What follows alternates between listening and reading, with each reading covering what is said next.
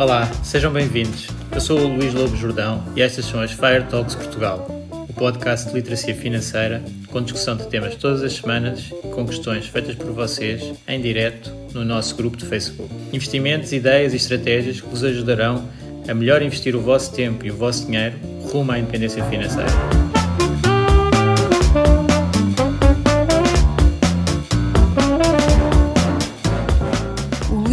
Jordão trabalha nos mercados financeiros há mais de 20 anos. É um analista financeiro certificado pelo CFA Institute, criou o maior fundo português de ações e é atualmente responsável pelos produtos Stoic na SGF. Todas as opiniões expressas pelo Luís e eventuais convidados são exclusivamente suas e não refletem a opinião da SGF ou do CFA Institute. São ideias à data de gravação e estão sujeitas a alterações. Todos os investimentos envolvem riscos. Este podcast tem um intuito meramente informativo e não deve ser tomado como base para decisões de investimento.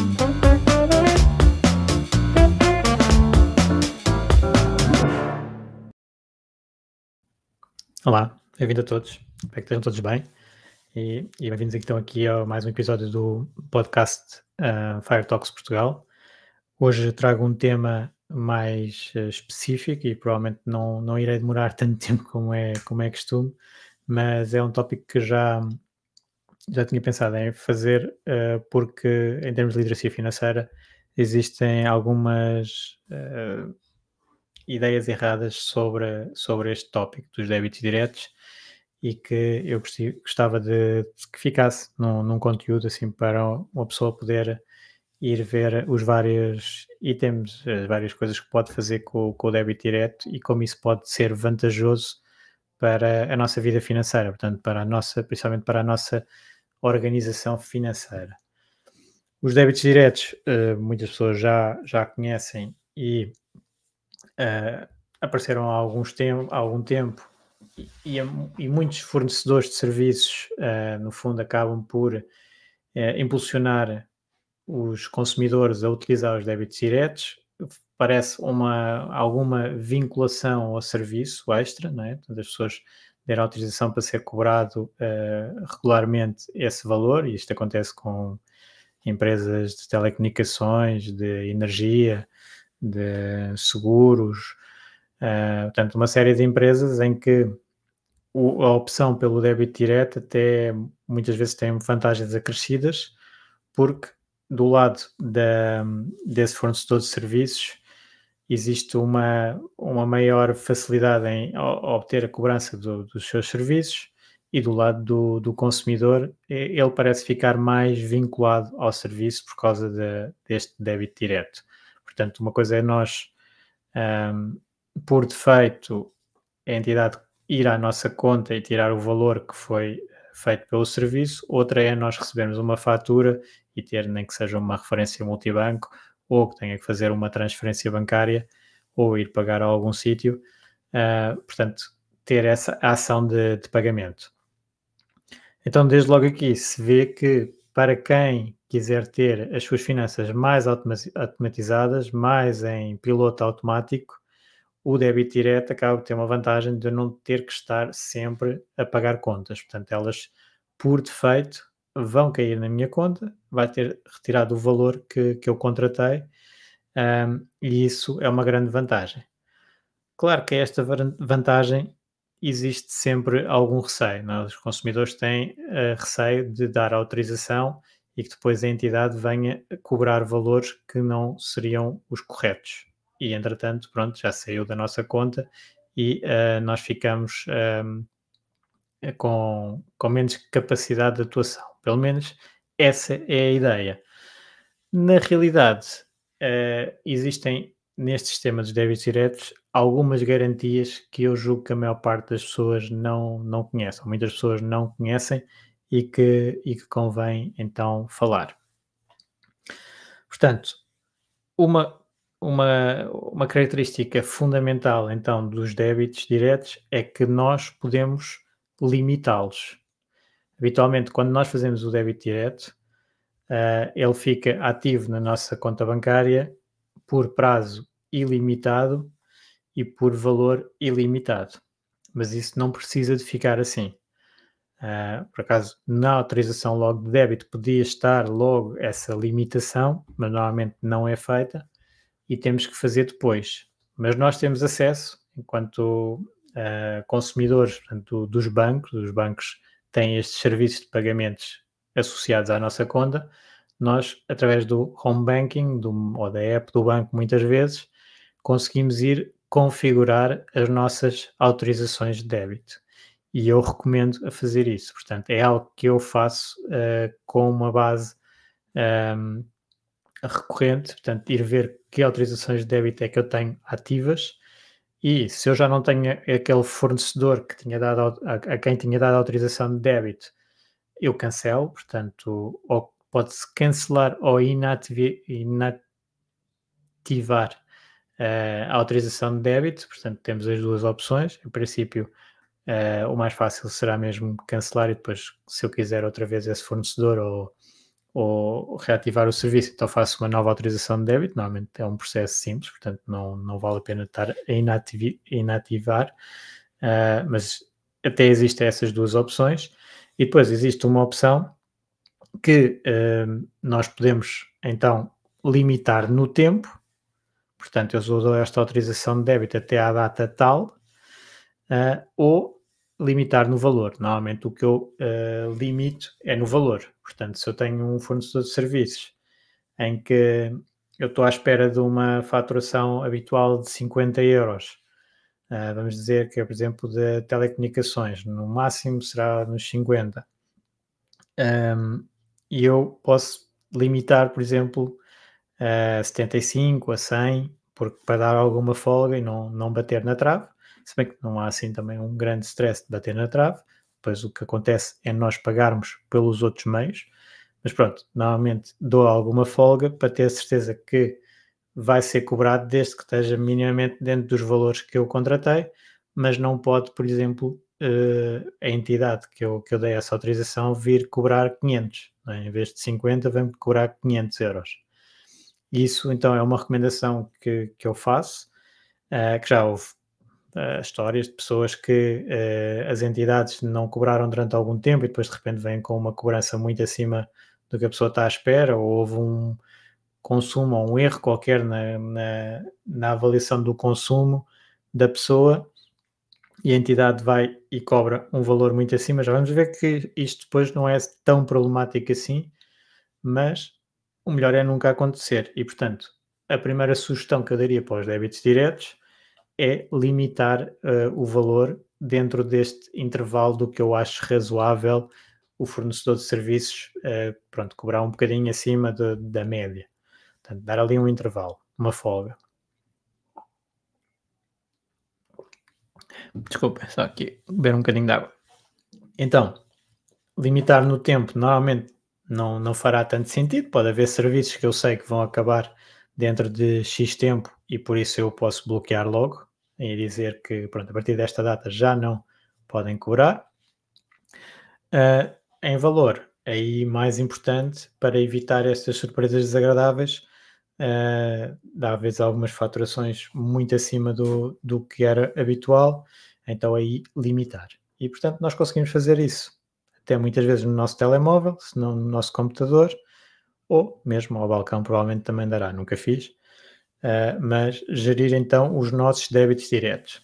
Isto é uma das dos pontos importantes, ou seja, eu posso sair aqui um bocadinho da minha zona de conforto, para quem é mais cético destes, uh, desta autorização de ir à nossa conta assim por, por entidades, uh, dar o, o, acesso com a autorização e depois limitá-lo. aqui, por exemplo, Uh, já agora usando o, exemplo da, da SGF e do, do Stoic, portanto, quem investe automaticamente através de débito direto, que é uma das maneiras que nós recomendamos para conseguir beneficiar do automatismo nos investimentos, portanto, muitas vezes nós, como consumidores, acabamos por ehm, fazer subscrições que nos vão cobrando um valor por mês e que às vezes, se calhar, nem estamos a usar, portanto, mas ficam em, recorrência, uh, as empresas gostam de fazer estas recorrências por causa disso, que as pessoas mesmo que não usem uh, continuam a pagar. Vamos imaginar o ginásio, mensalidade de ginásio, uh, alguns seguros que as pessoas já, já nem têm o bem e tá, continuam com o seguro. Portanto, existe essa recorrência e isso prejudica-nos se nós não tivermos a avaliar um, ehm, se ainda faz sentido termos aquela despesa. e ela está em piloto automático. Agora, pode-nos beneficiar no lado dos investimentos, que é nós, por defeito, vamos investir e, e não ficar quietos. Né? Nos investimentos nós devemos ir fazendo com, uh, com o máximo de cadência possível, com consistência nos investimentos, ir investindo regularmente. Então, se nós fizermos um débito direto automático, aí nós estamos a forçar-nos a isso e depois, só se quisermos, é que paramos esse débito e não investimos. Portanto, por defeito, vamos investir. Isso ajuda-nos. Portanto, é uma é um, um nudge, chama-se um nudge em termos de comportamento, portanto, um, um empurrãozinho em termos de comportamento que nos leva para o comportamento correto, neste caso, investir mais com, com mais consistência. E, portanto, quem faça isso, na, por exemplo, na SGF, com o débito direto, à partida vai investir um valor fixo por mês e, portanto, pode limitar logo a autorização de débito a esse valor e já sabe que nem por erro vai poder ser cobrado mais do que isso, ou investido mais do que isso. Uh, para quem faz o débito direto a crescer numa base anual, pode limitá-lo um bocadinho acima do valor que definiu. Portanto, se definiu, uh, vamos dizer, 150 euros por mês, pode definir uh, 175, 200, pronto, só para não ser um, um valor muito acima de investimento e uh, acaba por ter a folga. Portanto, vai crescer nos próximos anos, depois se calhar há um ano que vai falhar e depois a pessoa vai então uh, ajustar, porque pronto, entretanto, o, o, uh, se eu colocar um aumento anual e não, não tiver a folga, vai, vai atingir esse teto. Mas fica então numa, numa, numa parte que é, é mais favorável para mim enquanto investidor, que é estar consistentemente a investir e fico com a garantia de que não vai ser uh, retirado um valor acima do que, do que eu defini. Portanto, aqui, tal como nos outros serviços todos, portanto, nós vamos a, aos nossos débitos diretos e limitamos o, o valor, temos logo ali uh, uma garantia. Agora, ainda há mais, uh, a garantia ainda acaba por ser maior e isto se calhar é o ponto que eu gostava de deixar assim gravado e até para, para problemas que possam existir com, com algumas pessoas, é que uh, nós quando damos acesso ao, ao débito direto a um fornecedor, temos garantias extras face a um exemplo em que nós, por exemplo, estamos a fazer pagamentos por transferência bancária ou por uh, uh, referência multibanco. Quando nós fazemos o pagamento por referência multibanco ou transferência bancária, o dinheiro passa para o lado do fornecedor e eu já não posso, se por exemplo fosse, foi um erro, aquela cobrança, eu já não posso exigir esse dinheiro de volta sem o acordo do fornecedor. ok? Que muito importante é a parte do acordo. É? Com o acordo, claro que passa de volta, é acertado e, e tudo. Agora, se não há acordo entre os dois e eu fiz uma transferência para lá, ou fiz um, uma referência multibanco, ou fui pagar a algum sítio, em dinheiro, por exemplo, então o fornecedor pode reter esse, esse dinheiro até a coisa estar decidida, ou seja, e a coisa estar decidida é, neste caso, tinha que ir a uma arbitragem, a um tribunal, para decidir que efetivamente foi mal cobrado aquele valor e eu tenho direito a receber de volta. No débito direto, pelo contrário, uh, nós temos uma garantia extra como consumidores de que o dinheiro volta para a nossa conta se nós acharmos que foi algo mal cobrado. E temos quanto tempo para fazer essa exigência? Temos oito semanas desde que exista uma autorização de débito em conta. Portanto, se eu dei uma autorização a um fornecedor e o fornecedor foi-me cobrar um valor que eu não concordo, eu dou uma instrução, posso dar por lei, não é? porque está, está definido nestes débitos diretos, eu dou uma instrução ao meu banco, ao banco onde está essa autorização de débito, que aquele débito direto foi indevido. E dentro de oito semanas, portanto, um débito direto ocorrido no prazo de oito semanas, eu posso exigir o reembolso do valor sem que o fornecedor possa impedir. Ou seja, eu posso ter um fornecedor que um, eu tinha um, normalmente cobrava-me 50 e de repente num mês foi lá e cobrou, eu não tinha o limite, por exemplo, não tinha limitado e cobrou-me 200. E eu não concordo que aquele uh, valor está, está certo. Ele saiu efetivamente da minha conta, está-me a causar, se calhar, problemas de liquidez, porque eu não estava à espera dessa, dessa despesa. Eu deteto isso e, no prazo de oito semanas, eu posso dizer ao meu banco: isto foi mal, uh, foi um débito mal feito, ponha-me o dinheiro de volta na conta. E o banco, sem ter que pedir autorização ao fornecedor, coloca-me o dinheiro na conta. Ok? E depois fica ao contrário, ou seja, o dinheiro está na minha conta, a, a fatura tem um valor acima e é o fornecedor que tem que uh, exigir então a reposição, o, o valor, dizer que aquilo foi efetivamente bem cobrado ou não. Mas o que é certo é que o dinheiro já está na minha conta. Portanto, ao contrário até dos meios de pagamento que normalmente são considerados uh, mais seguros pelo, pelos consumidores, o débito direto permite isto. Ou seja, neste espaço de oito semanas. Há ainda um prazo maior. Portanto, isto é o prazo em que eu dei autorização àquele fornecedor, ele cobrou-me um valor que eu não estou de acordo. Tenho direito então a ir buscar esse valor um, de volta só comunicando com o meu banco. Eu digo ao meu banco foi indevidamente cobrado e uh, o dinheiro aparece na minha conta. Desculpem. Agora, ainda há o caso em que alguém fez um débito direto na minha conta sem existir uma autorização minha. Portanto, se o fornecedor não conseguir demonstrar que nós demos autorização, isto pode acontecer, um fornecedor enganar-se e cobrar a nossa conta, é difícil, não, não conheço muitos casos, mas pode acontecer. Então, aí ainda temos um prazo maior, que é 13 meses. Temos direito a exigir esse, essa retificação uh, no prazo de 13, 13 meses.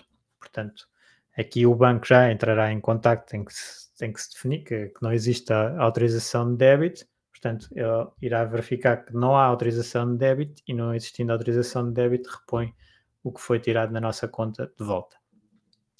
Portanto, nós temos aqui algumas garantias do débito direto que uh, ajudam então a utilizar mais este serviço, que no, no caso de, de, gestão orçamental simplifica, ou seja, em vez de eu estar preocupado em um, todos os meses estar a fazer os pagamentos das várias contas, elas vão saindo por defeito. Depois, a minha recomendação, como é óbvio, é continuar a consultar e a registar, na medida do possível, as despesas para ver que está dentro dos valores uh, que eu estou à espera e que não estou a gastar demais. Portanto, isto não é um, um free pass para não olhar para a nossa conta e para as despesas que estão lá a cair. É uma, é um, uma ajuda para automatizar e eu perder menos tempo a gerir as minhas contas. Portanto, elas por defeito vão sendo pagas e eu verifico, talvez uma vez por mês, uh, seja o, o, mais habitual, mas quem faça também semanalmente, o que é que esteve a cair na minha conta. E depois chega a um ponto que eu digo, eu já não quero este débito direto, já não quero este fornecedor, então eu posso cancelar o débito direto do meu lado. Eu não preciso pedir autorização a ninguém. Eu cancelo. Agora, se existir mais uma vez, se existir algum consumo meu que deva ser faturado efetivamente por esse fornecedor, então esse fornecedor vai mandar a fatura com uh, as referências para pagamento, não é? Portanto, no débito direto falha, uh, normalmente a pessoa entra em contato com o fornecedor a cancelar o débito direto, mas pode também fazê-lo sem entrar em contato com o fornecedor, cancela do seu lado, o, o débito direto não ocorre, Uh, e se houver alguma coisa a cobrar, o fornecedor entra em contato, manda a fatura com outros meios de pagamento. Portanto, nós temos sempre do nosso lado a possibilidade de cancelar o débito direto.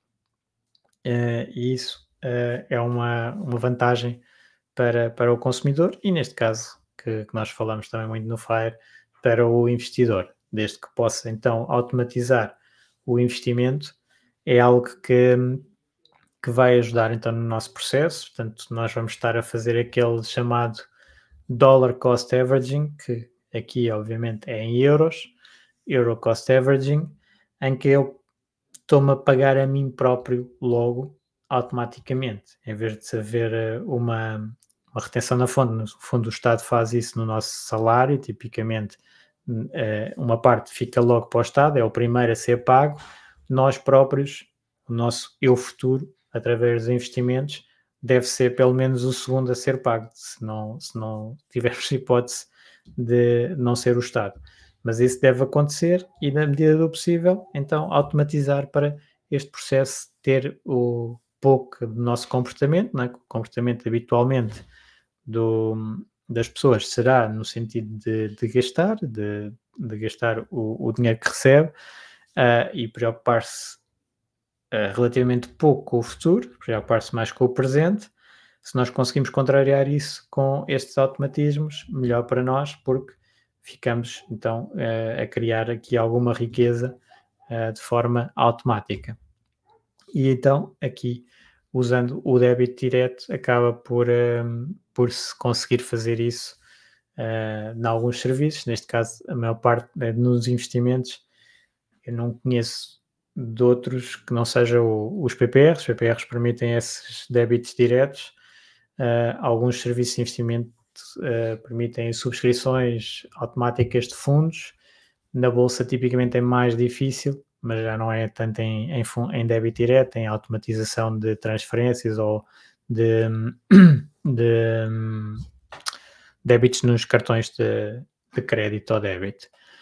Um, portanto, nós temos então assim um, uma hipótese de, de automatizar com pouco trabalho, que vai, vai nos ajudar a criar a tal riqueza de longo prazo, a manter um um investimento consistente e tem estas seguranças que eu estava a falar. A primeira segurança é que eu posso limitar o débito direto, tanto em data uh, de validade como em montante, e eu normalmente faço o montante. Depois, se houver algum problema num débito direto que foi cobrado à minha conta e eu dei autorização, eu tenho oito semanas para exigir a reposição do dinheiro na, na conta sem que o fornecedor se possa opor. Se uh, foi feito um débito direto na minha conta que nem sequer existe uma autorização de débito, então eu tenho 13 meses para exigir uh, a reposição desse dinheiro na minha conta. Portanto, há várias garantias do sistema para se conseguir uh, utilizar este, este meio de pagamento da melhor maneira. Pronto, e era isso que eu gostava de falar convosco acho que é uma boa maneira de, de nós uh, investirmos com, com consistência, como eu estava a dizer, uma boa maneira de organizar as nossas, uh, o nosso orçamento, as nossas despesas e serem pagas sem, estar, uh, sem termos grande atuação.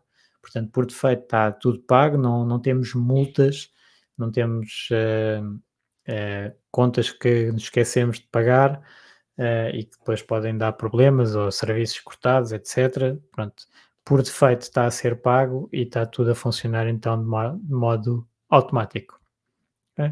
Espero que este tópico tenha sido útil. Como eu vos disse, isto fica um, um episódio mais curto uh, sobre este, este, este meio de pagamento específico que eu acho que é, que é importante para todos. Então lá, obrigado. Depois, se tiverem dúvidas, coloquem-nos no, no grupo Fire Talks Portugal como, como habitualmente. Ah, obrigado a todos. Tchau, tchau. Obrigado por ouvires. Junta-te à discussão através do grupo Fire Talks Portugal no Facebook e não te esqueças de ver a descrição onde poderás encontrar mais informações. Até à próxima!